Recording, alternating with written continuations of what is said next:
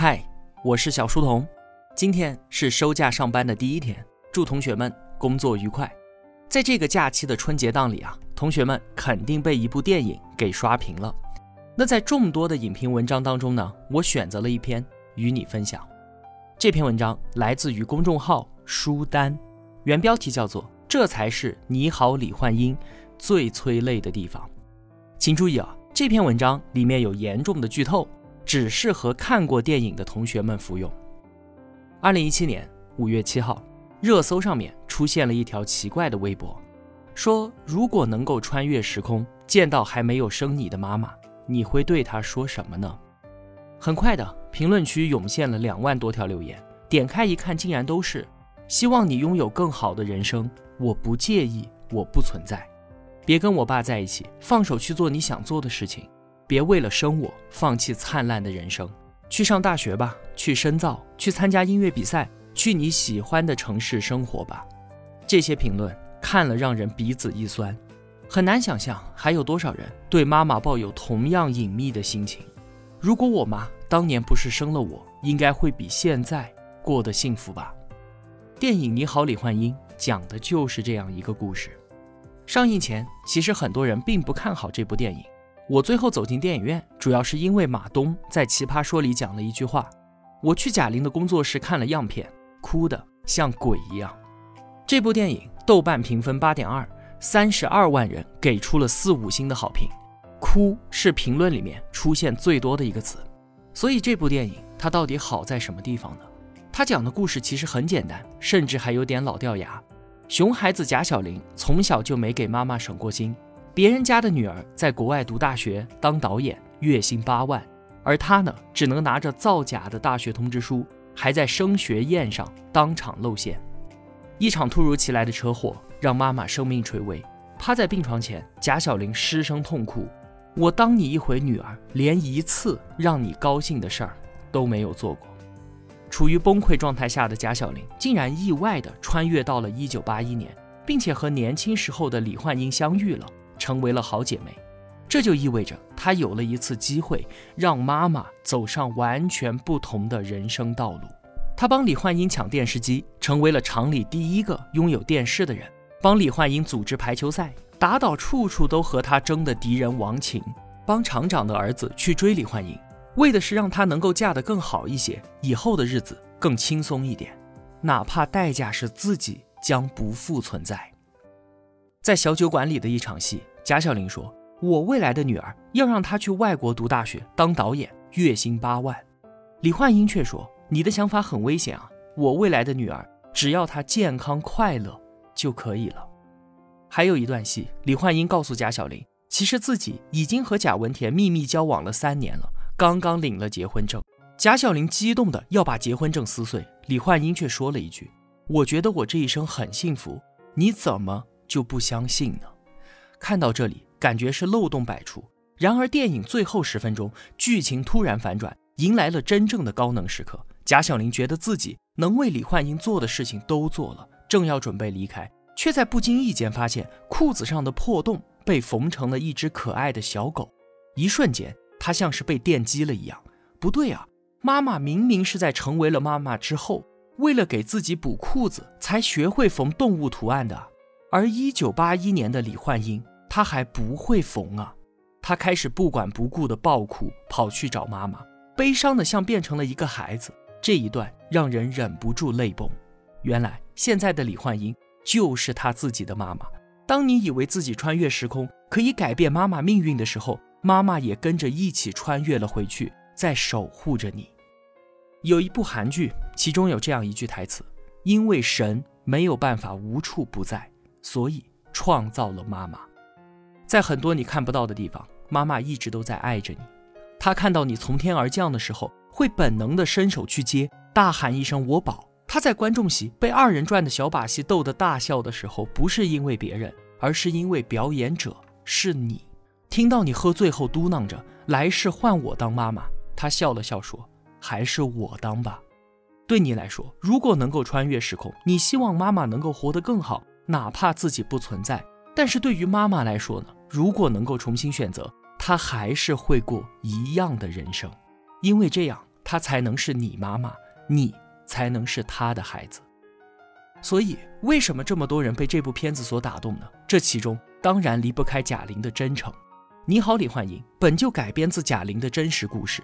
她十九岁的时候考上中戏，靠打工赚的钱给妈妈买了一件绿色的皮衣，但是因为尺寸太小了，又寄回来让她去换。结果呢，新的衣服还没寄回去，贾玲就收到了妈妈意外离世的消息。为了给孩子赚学费，李焕英帮人去运稻草，结果呢，从堆满稻草的车上不小心摔了下来，小脑着地，人没了。那一年，贾玲十九岁，李焕英四十八岁。之后的人生，纵使有再多的掌声，贾玲总觉得有遗憾。在一次小品的表演中，贾玲一遍遍地高喊着：“妈，我给你买了冰箱了，双开门的，咱家有钱了。妈，那件皮大衣我也帮你换好了，你穿上。”应该很好看，妈，我现在是一名喜剧演员，好多好多人喜欢我，妈，我好想你啊。贾玲不是因为想当导演才拍了《你好，李焕英》，而是想把妈妈的故事拍出来，才成了一名导演。电影拍摄期间，他在医院的一场戏就拍了二十多条，因为他看到医院就忍不住痛苦。树欲静而风不止，子欲养而亲不待。这是全人类共通的情感。你好，李焕英是贾玲给妈妈的情书，也是她给自己的交代。用她的话来说，这一次她把自己的心都掏出来给我们看。电影里，李焕英的形象是那么温柔、包容，甚至于完美。有一场戏是电影前半场，贾晓玲在升学宴上办假证露馅，但是李焕英并没有责怪她，回家的路上还像往常一样骑着自行车载着她。有说有笑，李焕英对贾晓玲更像是电影《麦兜》里麦兜妈妈式的爱。全世界的人不信你，我也会信你；全世界的人不爱你，我也会爱你。那是一种无条件的爱。李焕英为我们创造了一次极致的情感体验，她完全值得豆瓣上的高分。可是啊，不是所有的妈妈都像李焕英那样完美。很有意思，不少人看完电影之后，会把去年徐峥拍的《囧妈》拿出来鞭尸。同为春节档，同样是亲情主题，但是两者的情况其实很不一样。和李焕英恰好相反，《囧妈》里的妈妈几乎全都是负面的形象，过度的关爱、碎碎念、控制欲特别强。然而你又不得不承认，现实中的很多妈妈都有这些共性。在《囧妈》里，徐峥和妈妈的关系还有太多问题亟待解决。而贾晓玲跟李焕英之间完全不存在这些矛盾。按照心理学的理论，一个孩子对于妈妈的感情可以分为四个象限：第一个，我很好，都是妈妈不好；第二个，妈妈很好，都是我不好；第三个，妈妈不好，我也不好；第四个，妈妈很好，我也很好。《囧妈》是一部关于如何与自己妈妈和解的电影，而李焕英呢，则是关于如何跟自己和解。他们本来就是两个象限的故事，所以公平的说，囧妈的剧本设置，它的反转难度会更高。但是很遗憾，处理的方式是最后草草弄了一只熊、一个热气球、一屋子观众，还有一个爱的拥抱，母子之间突然就完成了和解。这其实是一种傲慢的体谅。有很多的子女都认为老年人就是这样的固执、愚昧、不可理喻，所以呢，只好居高临下的迁就他们。却没有把妈妈当成一个正常人，去叙述他们的人生故事，去理解他们都经历了什么。而《你好，李焕英》恰恰胜在女儿对母亲抱有真正的好奇。就像电影开场贾玲的那句旁白：“不知道你们记不记得自己妈妈年轻时的样子？反正打我有记忆起，妈妈就是一个中年妇女的模样，所以我总会忘记妈妈曾经。”也是一个花季的少女，在贾玲的电影里，一九八一年的李焕英是一个鲜活真实的人。她青春漂亮、温柔，同时又有一股不服输的劲。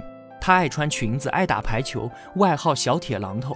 她也有一帮狐朋狗友，会互相调侃，就像我们一样。关于这一部电影片名的由来，有人问贾玲说：“电影的英文名字叫做《Hi Mom》，为什么中文名用的是妈妈的大名？”你好，李焕英呢？贾玲说：“因为在她看来，妈妈不仅仅是我妈妈，她也是她自己。这世界上的妈妈有千百种，母子关系也各有各的不同。但只有真正的共情，而不是高姿态的同情，才能有理解彼此的可能。还妈妈的青春和名字，你好，李焕英，不仅仅是一个女儿对妈妈的爱，更是一个女人对另一个女人的看见。你好，李焕英。另一个让我泪目的地方，在于贾小玲得知真相之后，哭着跑回去的时候，她在跑，同时周围的颜色也在一点一点的变成黑白。她这是在梦里赛跑，是在跟现实里妈妈所剩不多的时间赛跑。然而，梦到底还是醒了。母亲的心电图停止的时候，窗外有一片叶子轻轻地飘落。龙应台在《目送》里写道：“所谓父女母子一场。”只不过是一场目送，凡事都有定期，天下万物都有定时，生死哭笑，寻找有时，放手也有时。生命就像是一片树叶，只要父母还在，总还是好的。但有些人生命中的那片叶子已然落了。李焕英二零零一年离开贾玲，到今年刚好二十年。这部用她名字命名的电影票房已经突破二十亿了，同时呢。贾玲也一跃成为了中国票房最高的女导演，但如果可以许一个愿，我想她会宁愿用现在所有的荣光换和妈妈的永不分开。感谢你好，李焕英，让我们在电影院里痛哭之后，内心也变得柔软了一些。这就是电影的魔力。麦兜响当当里，麦兜妈妈有一句台词，说妈妈在外面其实也不是一头成功的母猪。我每天四处奔波。从早到晚，回到家最开心、最开心的就是能够做一顿好吃的，看着你吃的样子，这是我能够给你的最简单、最基本的幸福。所以啊，如果你以后不再吃妈妈的饭了，妈妈也再也见不到你吃饭的样子，那妈妈的一切就没有了。以前我们总爱跟妈妈说教，说你不要总为我付出了，你要学会为你自己而活。但也许对于他们来说，能够看到我们吃着他做的饭，这就是最切实的幸福。最后，我作为一名父亲，想和孩子说几句话：孩子，关于我们的爱，我们为你所做的一切，你心里都无需有任何的亏欠。我们不是什么伟大的父母，也从不强求你要做一个完美的孩子。即便没有你，我也当不上大官，成不了富豪，反而缺失了。你带给我们的幸福和喜悦。如果说你觉得自己的降生给母亲所带来的疼痛算是一种亏欠的话，那在你长大的一天天当中，你早就已经还完了。我们在陪伴你成长的同时，你也在陪伴着我们。在这世间啊，能够称之为爱的人屈指可数。最大的幸福不是索取，而是为爱的人付出。因为你的到来，我们每天。都沉浸在这莫大的幸福之中，你知道吗？这份爱于我们而言从来都不是负担，更不应该成为你心中的拖累。谢谢你，孩子，你的健康和快乐就是我们唯一的心愿。好了，今天就和您聊这么多了。我是小书童，我在小书童频道与您不见不散。